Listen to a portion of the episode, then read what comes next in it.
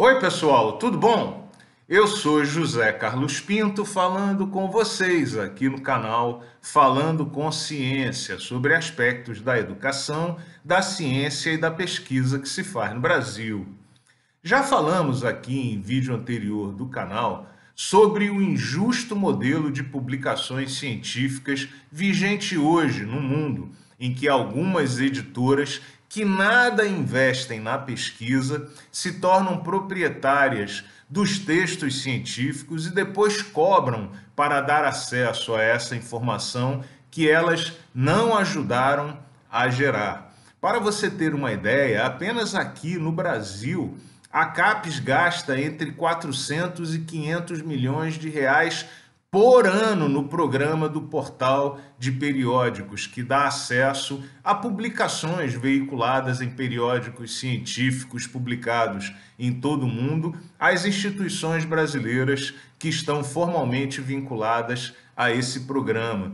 Estima-se que em todo o mundo esse mercado de publicações científicas represente algo como 30 bilhões de dólares por ano. Portanto, estamos falando de um mercado multibilionário.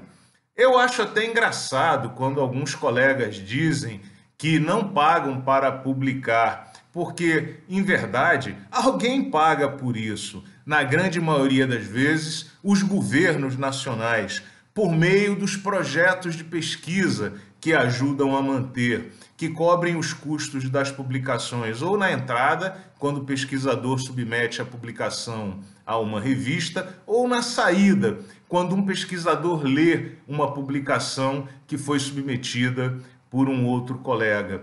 E esse é o lado mais injusto dessa história porque cerca de dois terços dos investimentos feitos em pesquisas em todo o mundo são recursos públicos, de maneira que as editoras se apoderam, poderíamos dizer, de forma indevida, de um esforço público feito por cidadãos de todo o mundo.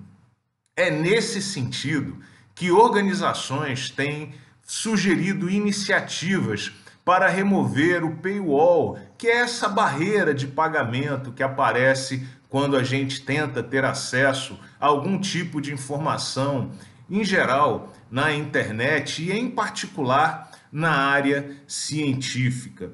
Na área científica, sem nenhuma dúvida, a iniciativa mais popular de remoção de paywall é a iniciativa do SciHub, mantido pela pesquisadora do Cazaquistão, Alexandra Eubakian, que mantém um banco de dados com milhões de artigos científicos extraídos de forma pirata dos bancos de dados das editoras tradicionais.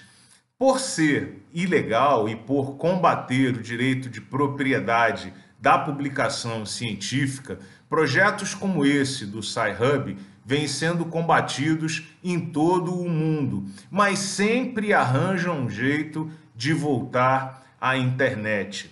Embora esses projetos sejam ilegais, a minha opinião particular é que eles são de fato moralmente defensáveis, porque é incompreensível que um cidadão brasileiro que de fato financiou uma determinada pesquisa não tenha o direito de acessar as informações que aquela pesquisa gerou.